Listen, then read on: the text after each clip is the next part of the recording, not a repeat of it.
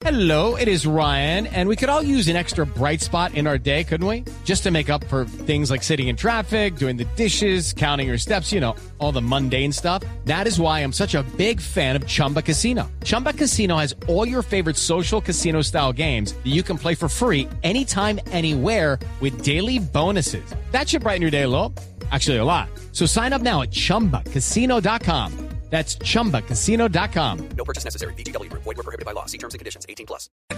Bueno, no. Ya, me estrenamos sección. gustado. No. Estrenamos sección hoy. Estrenamos sección. eh, se llama Mi perro y yo, que me parece súper porque todos hemos tenido o tenemos una mascota en la vida. Sí. Te- tenemos o hemos tenido una mascota en la vida.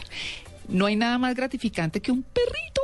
Me gusta Y yo creo que es la mascota más popular. No, Sí. no tengo datos, no tengo estadísticas ni nada, pero se me ocurre, cuando uno piensa en una mascota, de pronto lo primero que piensa es en un perro, en un perrito. ¿cierto? Hay Sí. gatos, hay pajaritos, hay peces, hay, bueno, eh, cualquier cantidad de animales, pero perro. Y por Claro. eso la sección se llama Mi perro y yo. Mi perro y yo es con William Quiroga, que es, eh, es técnico en cuidado canino, ¿verdad? Sí, señora, eh, realicé algunos estudios en la policía Ajá. Y, en, y por otras entidades que la misma institución tuvo a bien eh, darme a conocer. Y durante todo este tiempo logró eh, crear una carrera llamada técnico profesional Ah. en seguridad y cuidado de los caninos. Bueno, entonces usted sí me va a aclarar por qué el perro de seguridad de Caracol Televisión se comió hoy mi croissant. Yo encuesté ahorita la entrada del perro y al guía que tenía eh, esa actividad y les dije, bueno, ¿qué pasó? Me dijo, no, ella me invitó a comérmelo, no, No. me lo comí. No. Entonces, ¿Qué tal? eh, yo dije, pero ¿qué pasó? Porque usted sabe que eso es algo que va en contra de su trabajo. Porque eso se llama, bien curioso, Habló con el pero sí es. Sí. Eso se llaman conflictos, pobre los cuales son sexuales, territoriales y de comida. ¿Y ahí él cuál fue? fue? Ah, de preparado. comida. de Ah. comida. Sí, sexual él no. fue preparado. preparado. No, nada que ver. Y él fue en la parte de comida, pero él fue preparado. Es lo curioso. Yo le dije, ¿qué pasó, joven? ¿Qué Ah. pasó? ¿Usted por qué incumplió algo por a lo que usted fue preparado? Me dijo, no. Después de que yo revisé, lamentablemente babié el elemento y me invitaron a comérmelo porque ya no lo querían. No, pues que, imagínese, después del pico que el perro le dio, pues yo sí dije, no, pues aquí como. Porque esa es una de las razones, eh, algo que recomiendan mucho y es que por más de que uno quiera al perro, pues ni besos al perro ni nada de eso, ¿verdad? Entonces ya una vez babiado y todo, pues cómelo. Tenga.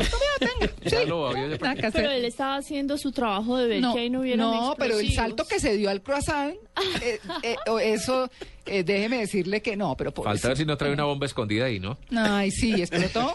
Oiga, pero Sí. yo estoy muy contenta del invitado que tenemos hoy, porque cada vez que yo paso por los centros comerciales, por los lugares donde están los guardias con los perros, Mm. Me pregunto si sí son siempre bien tratados y si esos bozales que les ponen, ayer precisamente vi uno cerca por el andino, si los deja respirar bien. Yo sufro, de verdad que sufro cuando veo esos perros con esos bozales, los Rottweiler, con los bozales negros, muy agresivos. Ay, pero sí, están uy. cómodos. Pues eh, es un tema bastante crítico y de bastante polémica a nivel, no solo Colombia, sino a nivel mundial. Muchas personas han optado por generar unas malas imágenes en ciertas especies caninas. Entre ellos, lamentablemente, una raza muy querida por mí, el Rottweiler. ¿Por qué? Porque la crié desde muy joven y sé que no todas las veces que un perro ha presentado problemas conductuales es generado por el mismo perro, sino porque el hombre ha creado ciertas conductas en él para que se vean transformadas o se vean representadas en un pequeño accidente o en un gran accidente. Pero las razas puras seleccionadas a veces por entidades como Club Canino o otras que se encargan verdaderamente de cuidar tanto no solamente la estructura, sino el carácter y muchas no vemos perros con problemas de esos conductuales. Las empresas de vigilancia tienen una normatividad, tienen unos procedimientos y para acabar de completar, el Estado sacó unas leyes, entre esas la ley 746 que habla de perros con una terminología muy fuerte, perros potencialmente peligrosos, pero que en el fondo a veces muchas de esas razas no lo son. Pero como nos tenemos que someter a la ley, entonces uno ve cosas como esas, perros con bozal. Bueno, porque uno ve que, por ejemplo, las razas, que era pues, un poco el tema que queremos abordar hoy, eh, hay razas que, bueno, son reconocidas como más violentas, otras que son de caza, otras que son las mejores para los niños, en fin, hay, digamos, como, como variedad en ese sentido.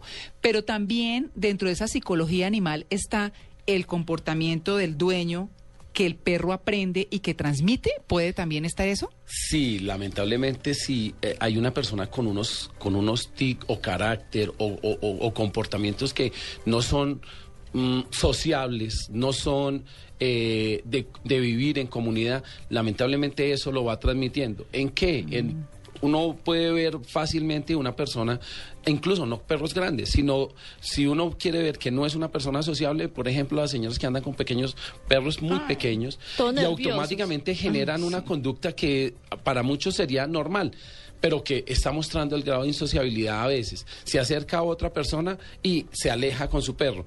Y si se acerca a alguien con un perro, lo primero que hace esa persona es alzarlo. Cuando ese perrito pequeño es alzado, ese perro ve desde una posición mucho más alta Ah. al otro ser que está abajo. Entonces está generando una, una jerarquía en ese perro. Entonces ya empieza a gruñir, cuando la señora lo alza empieza a alterarse y empieza a verse el comportamiento. eh, eh, eh, no, pero si la señora no alza el tacita de té, el otro se lo come. Pero es porque a veces no hemos permitido entrar a vínculos o a grupos sociales donde se vea la relación, donde se pueda tener ese trato social para poder establecer si verdaderamente es el perro que viene o el que está llegando. O sea que hay que ponerlos a socializar con esos hombres que uno en las calles como con 10 50 perros en cada brazo y esos pobres perros Pero eso amarrados. sí es Ah, bueno, es que cuando salen a caminar así, a mí me da un pesar de los más chiquitos. que Agarraditos toca- de la mano. ay, No, sí. no, a los más chiquitos les toca irse todo el paseo oliéndole la cola a los más grandes que van adelante. Bueno, No, pues están socializando, ahí sí, No. sí, esa es la forma de Pues, saludarse. eh, pues, eh, lo más recomendable, casi siempre uno lo dice, uno lamentablemente uno debe tener, ya que ustedes lo dijeron en primera instancia, los perros son una, sin darnos cuenta lo convertimos uno más de nuestro hogar, de nuestra familia. Entonces en muchas familias y muchos hogares este ser no es considerado como, como el pajarito, como el ratón, como no, es alguien que verdaderamente está con nosotros. Y si nos damos a la tarea de pagarle un colegio canino o a alguien que lo saque a recrearse, pues nosotros también tenemos que tener mucho cuidado a quién le damos nuestro perro, porque no todo el que se lee un libro es profesional en el tema. Claro. No todo el que se ve un programa de X o Y persona ya es un profesional, ¿no? Entonces tenemos que avalar es qué calidad académica tiene esta persona, quién lo preparó a él para saber a quién le estamos soltando a un ser de nuestra familia. Ay, sí. Vean, les presento a mi perro. A ver, pero tiene que tuitearlo. ¡Ay, qué belleza! Uy, claro, Ah, y de no. buen tamaño. Mírele la cara de bonachón que tiene. Se llama Cafú. Pero Ay, quiero hay que tuitear verlo. la foto, hay que tuitear Natalia la foto. Sí. Sí. Pero oiga, es el ser vivo más inútil que hay en el mundo. ¿Por qué? Locho. Se supone que son, que son, porque ¿qué raza es esto? Es un, Pues según lo que veo parece un un mastín mastín. español. Parece un mastín. y se, y, pa- y se supone que son, pues, bravos, de cuidar, agresivos, se acuestan a la puerta de la casa y las personas desconocidas dan un paso grande y pasan por encima de él. No, pero ya eso ya genera seguridad, porque pasarlo ya es Sí. Se pueden caer. Venga, ¿cuántos años es que tiene el perro de Carolina? ¿Cuántos años la perra? ¿Cuántos?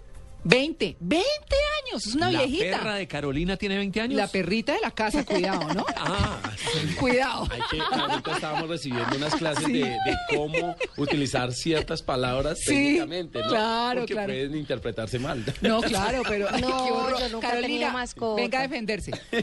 ¿No? Una perrita de esa edad ya. El tema de, de, de, de qué alcanza a vivir un ser está basado en la buena alimentación, el bienestar que se le da y también tiene que ver mucho el tamaño del mismo, del mismo ser, del mismo ejemplar. Para, porque hay, en perros grandes no es normal que lleguen a edades tan avanzadas. Sí, ¿qué, raza siempre es? Carolina, ¿qué raza es? ¿No? ¿Purchan? Puro chandoso. Pero es divina la perrita. Es divina. Sí. Es que sí. puro chandoso. No, Así vea, dicen a los mí nunca me han dejado, a mí nunca me han dejado tener perros no, ni mascotas, pero eh, yo creo que, que el- la- es bastante necesario cuando es- uno es niño, sobre todo, Mm. pues crecer con ellos, como para, para comprender que, que se van, que se mueren, que uno a veces no comprende, después crece uno sin entender ese tipo de cosas. Claro. Pues bueno, William, usted vuelve el otro fin de semana, ¿cierto? Sí, claro, pues Lo interesante sería que estuviéramos hablando y tocáramos to- temas muy puntuales. Sí. Mm. Empezar por lo que yo te decía, cómo seleccionar a una verdadera persona, a quién Eso. le soltaría yo mi perro, Sí. a quién le estoy entregando, cuáles serían las credenciales. Yo me iría más para tiene. atrás. ¿Qué perro seleccionamos para nosotros? Eso es bien ¿Cierto? interesante. Yo estoy Muchas- llena de preguntas, si Sí, es de verdad, por ejemplo, sí. qué perro hay que seleccionar, si es de verdad que eh, cortarle las bolitas eh, facilita el cuidado del perro, o si eso es una decisión humana solamente por la comodidad de los seres humanos. ¿Y para qué, les, para qué los castran? Pues es que eh, eh, es- hay muchas cosas que son en, en el ambiente humano, creado por seres humanos, pero mucha gente dice que porque hay altos grados de intolerancia del perro con la comunidad, que porque orinan, que porque quieren evitar la reproducción, pero si nos vamos sabiendo que los perritos descienden de los lobos, ellos a qué veterinario buscaban en su en su ambiente natural, Sí. siempre digo yo, a quién iban a decirle, bueno, cástreme a fulanos que yo no los voy a utilizar para reproducción. ¿Qué tal? Eso es ilógico. Claro. Entonces, pero hay castrajes naturales. O sea, castraje quiere decir que no va a ser utilizado para, para reproducción, pero sin necesidad de llegar a cortar ciertos o, o mutilar ciertas partes del perro que la verdad no, no es necesario. Bueno, muy bien. Hay mucho tema, Mucho, hay mucho ¡Uh! tema y lo vamos a tener aquí todos los, María Clara, Sábados. Ay, sábados con nosotros. Los sábados. Hoy está, Sí. pues, porque teníamos ayer el programa ya lleno Sí, y toda la sí, cosa y nos da pena con otros invitados, pero le dijimos a William, no, vengas este domingo y comenzamos esta sección que se llama Buenísimo. Mi perro y yo, Perfecto. que sabemos que es muy útil para todos nuestros oyentes y que la vamos a tener los sábados, pero me promete que el otro sábado hablamos de qué mascota escogemos. Perfecto. Ese ¿Sí? será nuestro tema. Ese será Claro. nuestro tema. Bueno, muy bien. Nueve y dos minutos. Eduardo, qué pena. Con este ladrido le dejo yo a usted Esa parte las no la sé hacer noticias. Sí, sí, muy bien, William. Muchas gracias. No, muchas gracias haberme Nuestro especialista en perros, William Quiroga. Nos vemos en ocho días, William.